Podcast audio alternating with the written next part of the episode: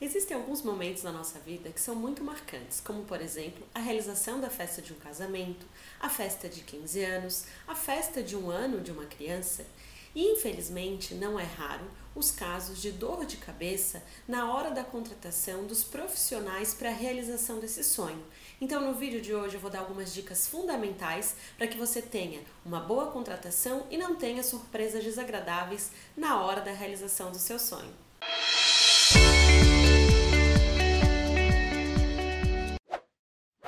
Antes de realizar qualquer contratação, você deve pesquisar a vida do prestador de serviço, olhar as redes sociais, os canais, a internet, ver se há reclamações, se há processos judiciais. Passada essa fase, você estar confiante do prestador de serviço escolhido, você deve passar para a fase de contratação e verificar o contrato elaborado e entregue para você deste prestador de serviço, porque nesse contrato deve estar previsto todas as informações possíveis do seu evento.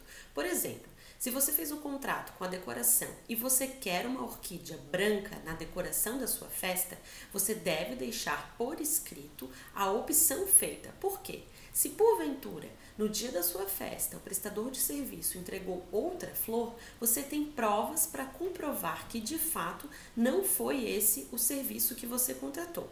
E se mesmo assim você tiver problemas na prestação de serviços, Passado a festa, você deve procurar o profissional para tentar fazer uma composição amigável. Se não for possível, você deve contratar um advogado de sua confiança para então pleitear de fato aquilo que lhe é de direito.